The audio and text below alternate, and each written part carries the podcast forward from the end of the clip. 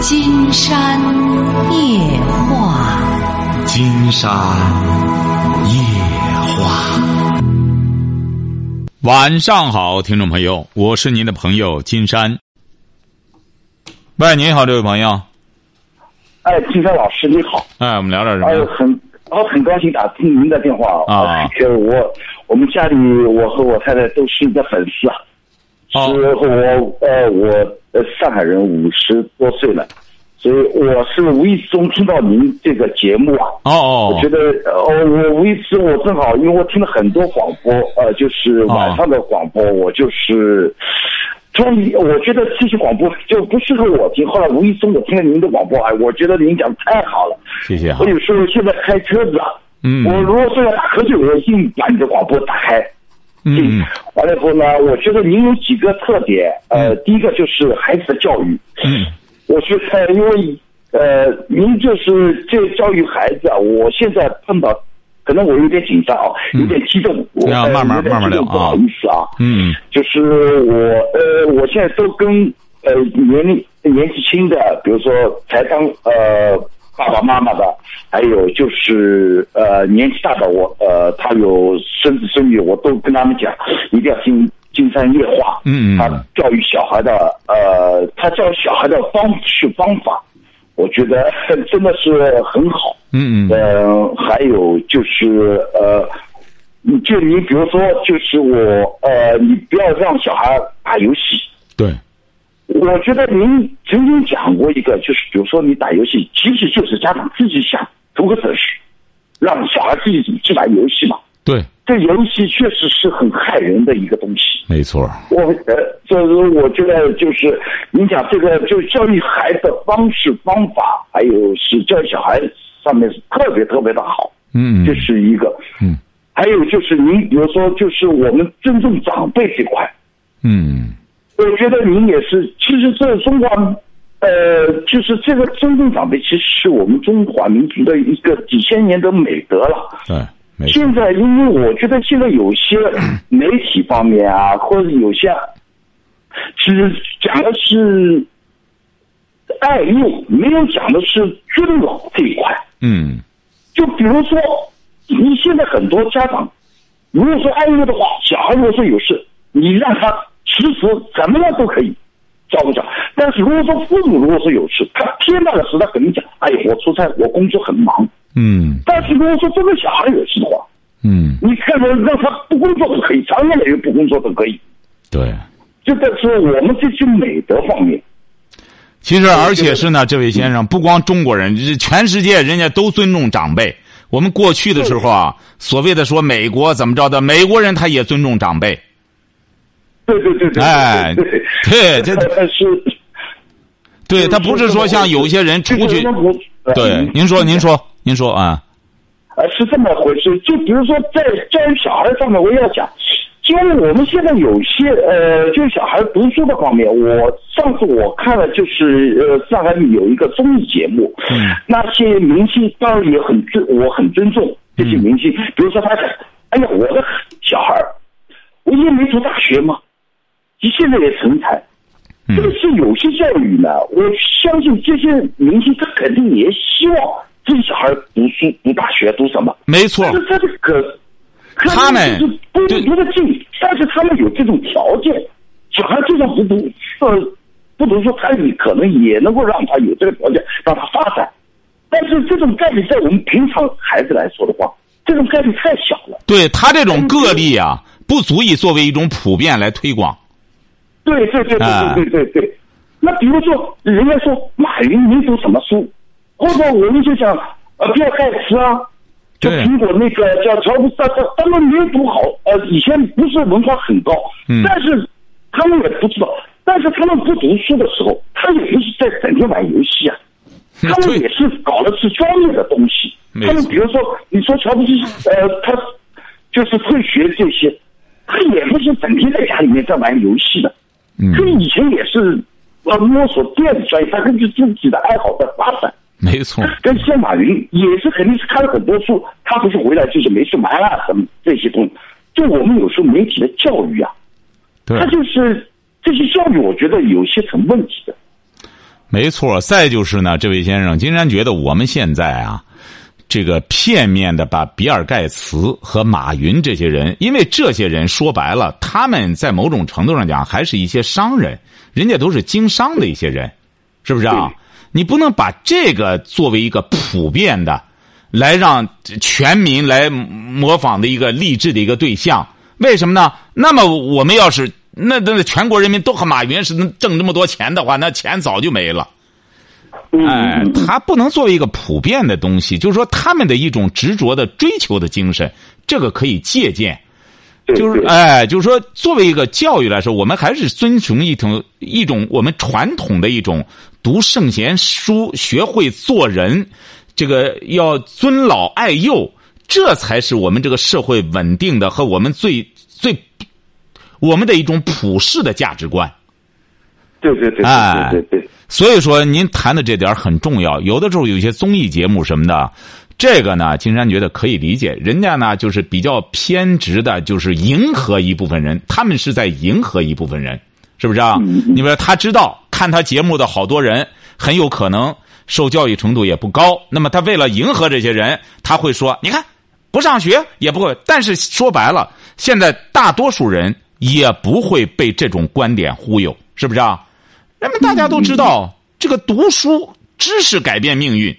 这也是个全世界的一种普世的价值观，他不是说你回哎，你回过头来，你家里这个孩子是很有天赋，或者说因为呃呃因为弄了一样什么东西成百万富翁了，你这个例它不能作为普遍，作为一种经验性的东西推广。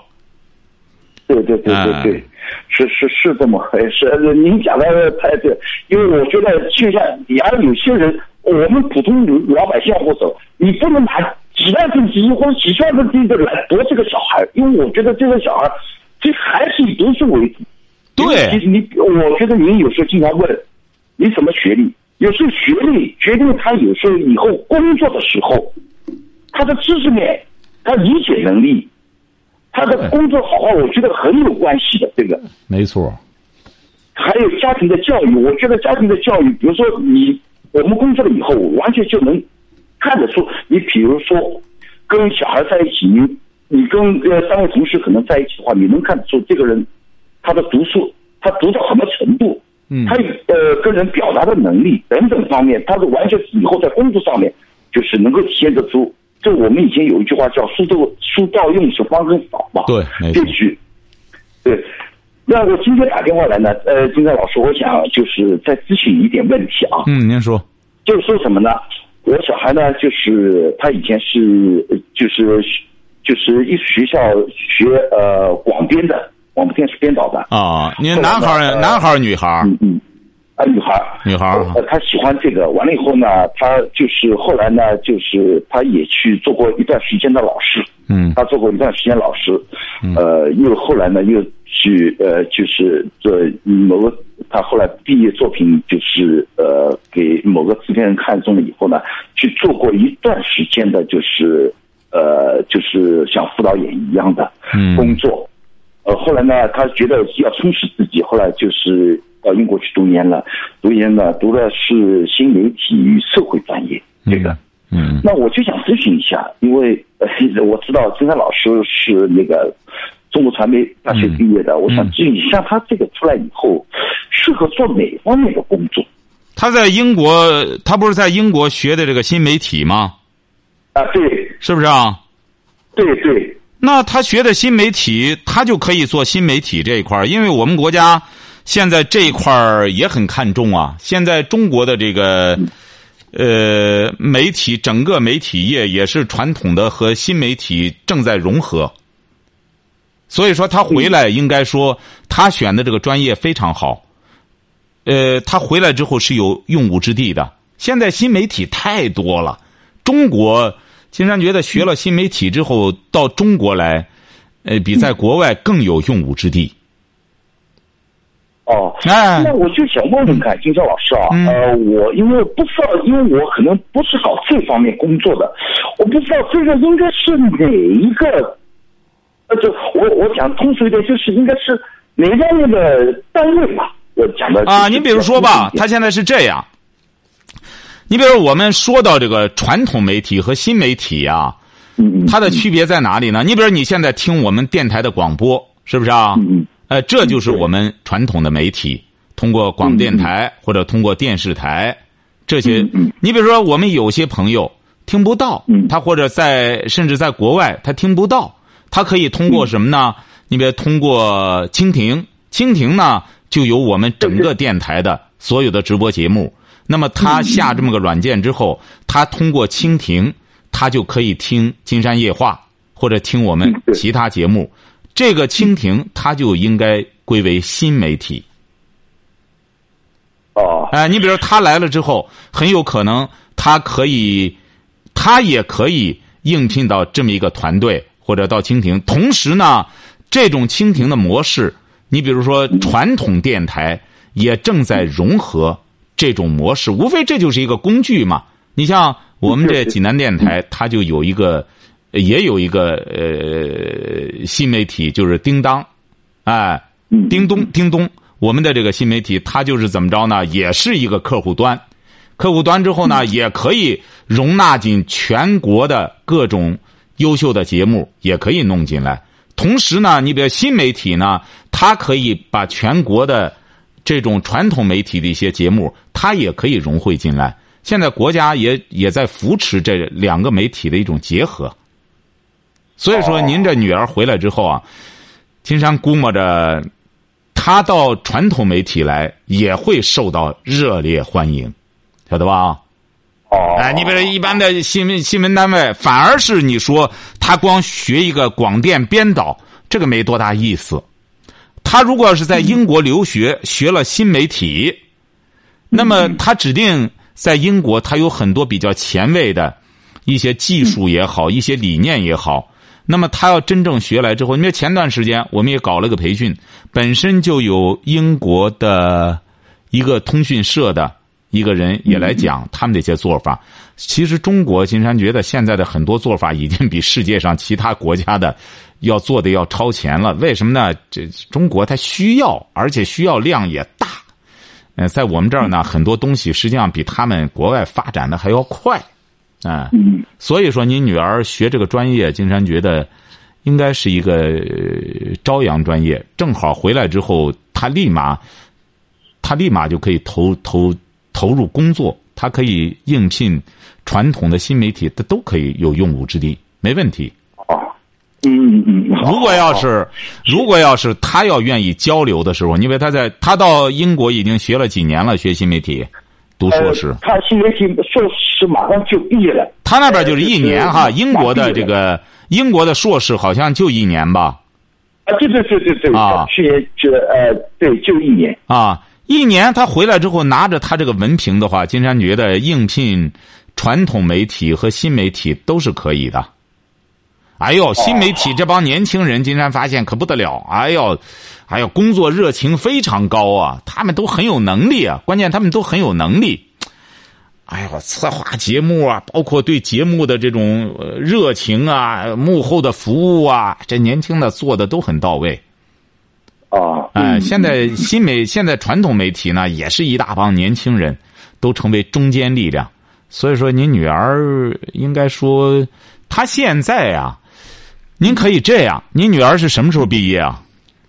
呃，他是这样的，他是他们就是现在这论文已经交了嘛，啊那您可以这个月就回来，完了以后他们是一月份再去拿，呃，等于是毕业典礼嘛。啊，一月份那金山给您提一月个份毕业典礼，完了以后八月份开始就是回来就嗯没什么工作了。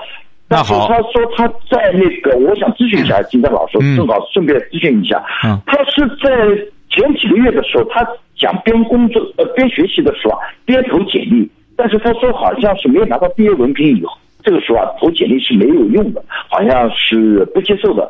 完了以后呢，他是等于是八月份就马上哦，现在九月份了，马上就呃回回来了，呃十几号就回来了，回来以后等到一月份去拿毕业文呃毕业典礼去。她是想在国外就业，还是想回国就业啊？ 他还是你看看，他这些都听我们的，基哦本，上，呃，您是几个孩子？就这一个女儿。对对对对。金山觉得哎当然这也不好说哈。现在年轻的，您说他愿意在，这个时候他听你们的呢，你们是想让他回国就业？我们说老实话啊，我、嗯我想呢，就是我想让他就是锻炼，呃，孩子嘛，迟早要离开父母，对吧？呃，我觉得如果说哪方面只要他只要他好，无所谓他到国外去也可以。金山觉得是这样，金山给您提个建议哈。嗯嗯，呃，他不是在英国读的硕士吗？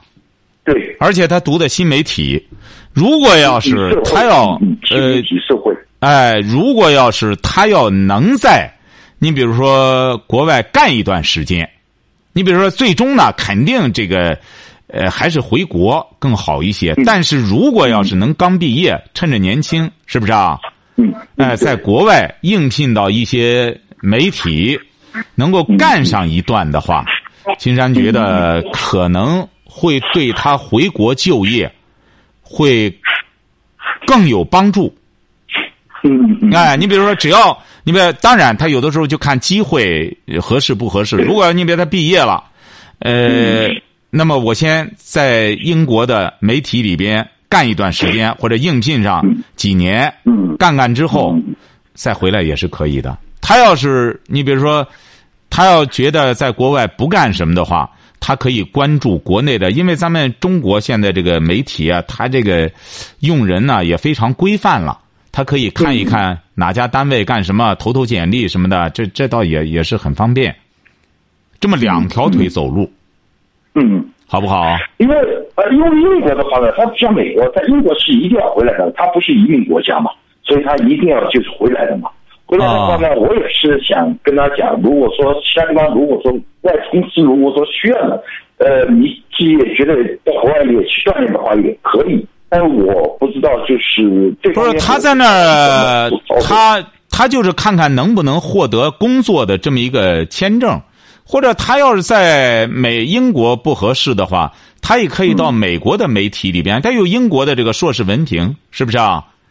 啊他也可对以到美国的一些呃机构、新闻机构里边去干一干，是不是啊？嗯，哎，嗯他也可以哦，他不一定非得在英国，因为美国相比之下，他可能更活跃一些，他整个这个从业的机会可能更多一些，哦，是不是啊？嗯包括澳大利亚，这都是可以的，嗯是不是啊哦？对哎，你对对澳大利亚也也是不错，他能够在这个澳大利亚的媒体里边干干，嗯，是不是啊？哦，哎，好的如果要是您的女儿愿意交流的时候，啊在媒体这一方面，你比如说，她也可以拨打金山这个电话，金山也可以和她交流交流这个这个从业这一方面的话题，好不好？好的，好的，好的。好哎的。哎，金山老师，我想问你一下，嗯呃，你什么时候能呃会到上海或者是南京？呃，如果说呃有这个书啊，或者是啊呃，有没有这种机会啊？可以我想可以要肯定感谢您好的，我以很后呃我很崇拜你，我好好我谢谢们家里面每天晚上一定要听你的节目。谢谢哈，谢谢哈，我们这是没见面的知音哈，我们这也是知音哈哎啊，好，我觉得您这个节目不是全国可以排前三名的，这个是这个节目太好了。好，谢谢哈，谢谢哈嗯，谢好的，呃好呃，好好，谢谢谢谢好好，再谢谢见金山老，师啊哎，好好，谢谢哈，啊谢好谢，嗯。喂，你好，这位朋友，哎，您好，哎，我们聊点什金么老师啊？哎，你好，嗯那个我是那个二，今年二十九，然后那个，呃，一个月之前跟自己的那个媳妇儿那个协议离婚了，什么情况呢？就是我俩总是矛盾重重，你俩有孩子吗？怎么的？有那个九个月了，啊，孩子九个月哈，离婚多久了？您说什么？离婚多久了？就俩月啊，两说个吧月。啊，然后那个，嗯，他他非得逼着我离婚，说白了，然后那个，然后我把房子什么的，我我俩结婚两年，然后把房子都给他了。嗯然后那个，然后那个，其实我俩就嗯，像过节家一样。然后离完婚之后，我我也是，嗯，他也一个人带孩子嘛。然后那个，我父母年龄比较大，然后父母农村的，然后那个我俩在那个离父母比较远，他自己一个人带孩子。然后我中午从单位给他送饭，或者有时候早晨给他做好早上跟。你是干嘛的？嗯、我在那个大学毕业之后，在企业那个做行政工作。他是干嘛的？他也是我俩是校算校友，啊他是师范的，然后那个他嗯、他之前在那个幺零零八六做客服，后来嗯觉得挺辛苦的，然后就不做了。后来嗯，他就一直待业，然后嗯，成成我啊成，您我说怎么着了吧？您说现在主要想谈什么情况吧？说吧。什么情况呢？就是我俩总吵架，他是总嫌我说话说不明白，或者是、嗯呃那个我跟他开玩笑，他说他听听不懂，然后那个说那个，就因为就这种，然后重重矛盾，然后导致我俩那个婚姻逐渐的那个破裂了吧。然后想呃跟您咨询一下，我是哪里做的不好，或者是做的不对，需要改善，因为我想挽回这段婚姻。嗯，他多大了或者是因为他多大了也？是呃，他是二十二十七，啊，嗯，金山觉得你要想挽回这桩婚姻啊，啊，现在你的问题就在于你太绵软。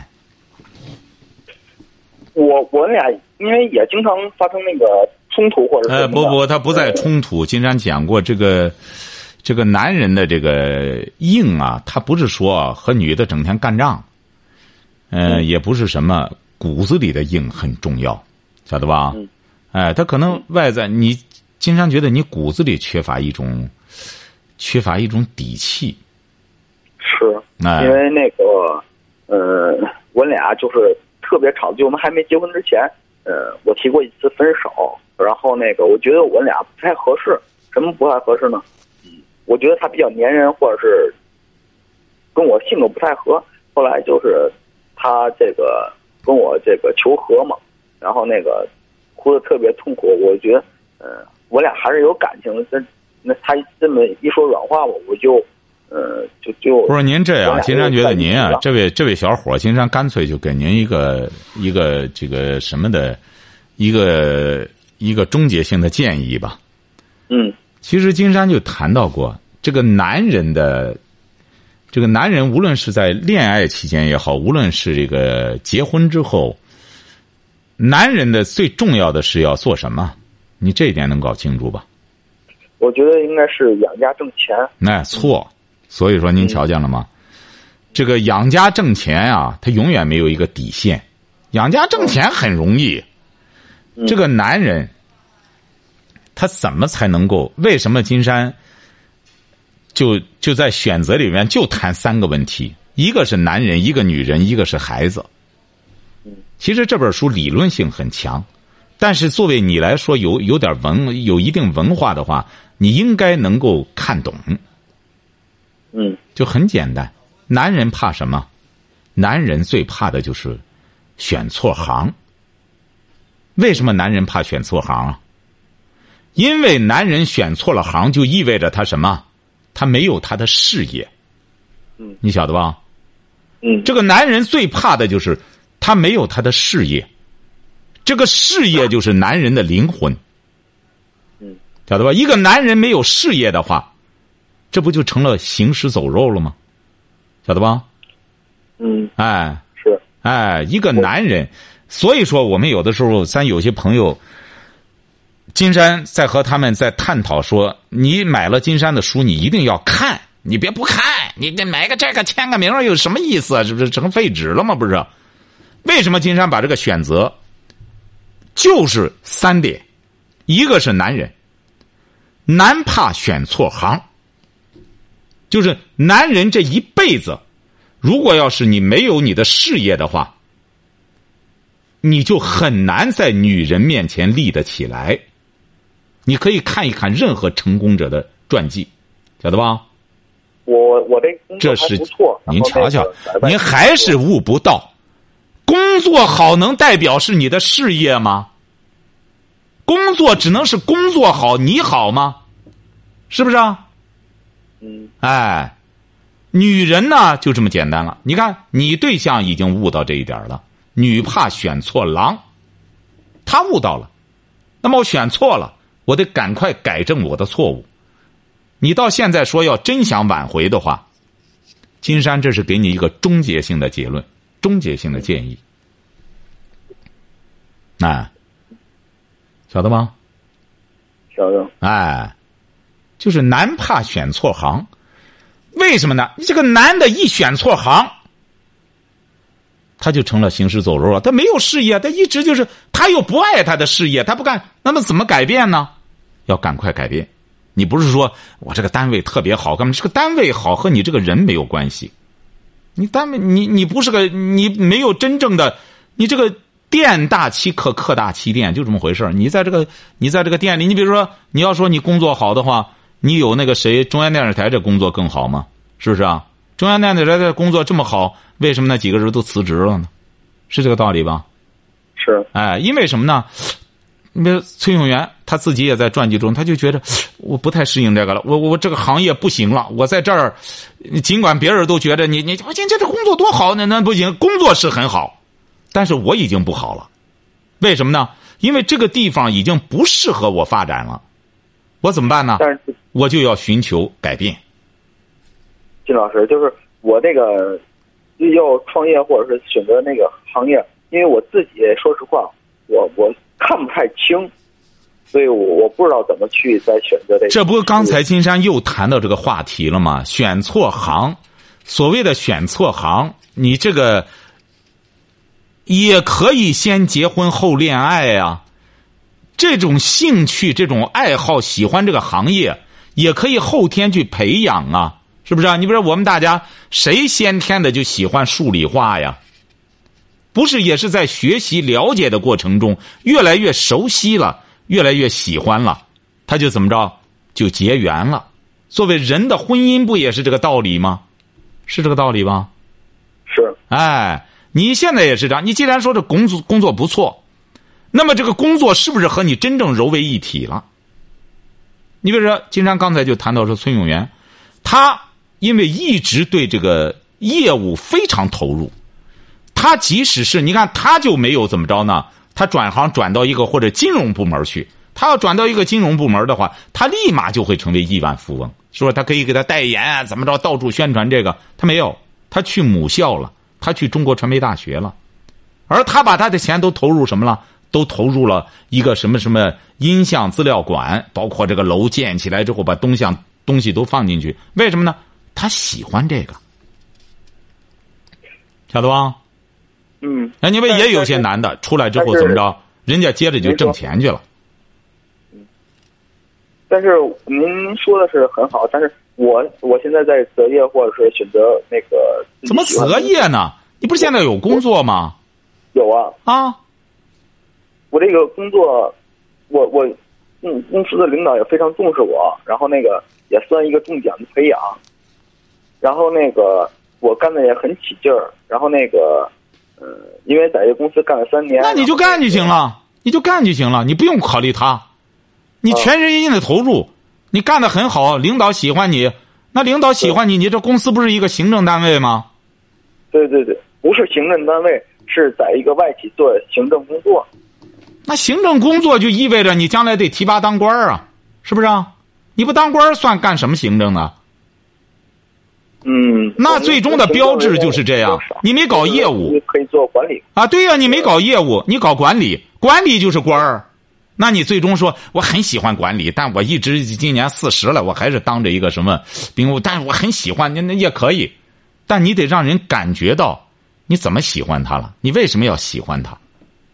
是不是啊？因为，嗯，哎，你毕竟还年轻，二十九岁，有机会，金山只是在启发你。嗯，你这个，你这，哎，你得，你得能够怎么说呢？触类旁通，能够在这个事业上取得一定的成 绩。哎，就是说你呀、啊，不能惰性，就觉得工作不错，领导也不干什么。你找了个对象很挑剔，对人家对你有要求，你要找一个老婆对你没要求啊，行啊，你这样就行了，咱混的这样我，我说白了，你这样配我绰绰有余。哎，已经足够了，那你就不用干了，整天说白了吃喝玩乐就行。呃嗯我觉得，我觉得您说的非常有道理，因为那个，呃，跟他接触呢，就是觉得就是感觉呢，我俩感觉就是生活方式很大不一样。我这个他是家里独生女，我是那个啊家里边老小。哎然后那个你你俩说白了，这个都谈不上，都是劳动人民。您记住了，什么老小、独生女儿，都记住一条，你们本质上。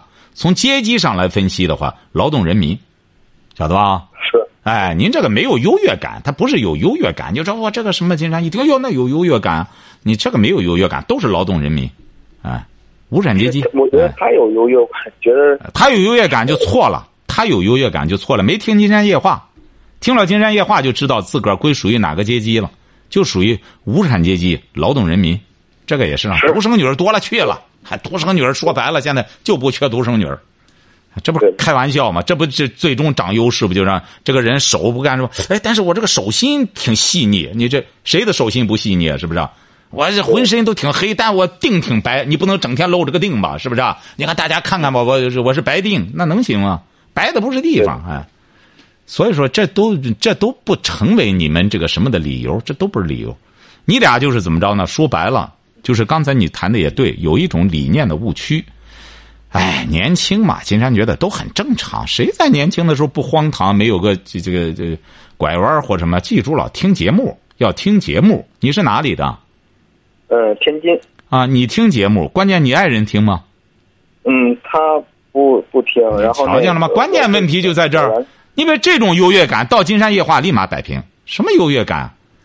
是不是啊？你这真找不着优越感。我我又跟他介绍一个节目或者什么的，他他他的主观性特别强，这不就是很简单吗？因为什么呢？因为你没有话语权，因为他对对对他不尊重你。你按道理讲的话对，你不用给他介绍。你比如经常讲的，很多听众就这样，不用介绍，他只要一听，他爱人就会听。一看他为什么这么爱听呢？什么东西啊？他就去听去，晓得吧？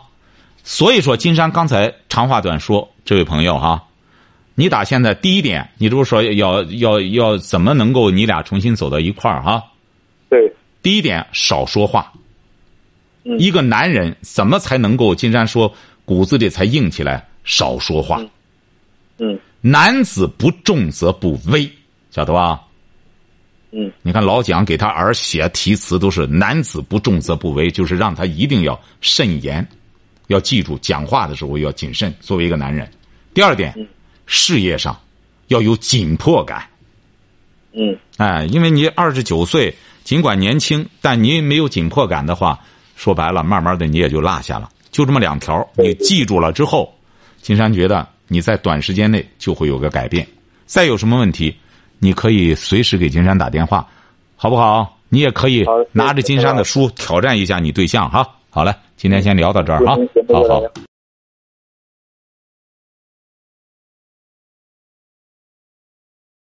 好，今天晚上金山就和朋友们聊到这儿。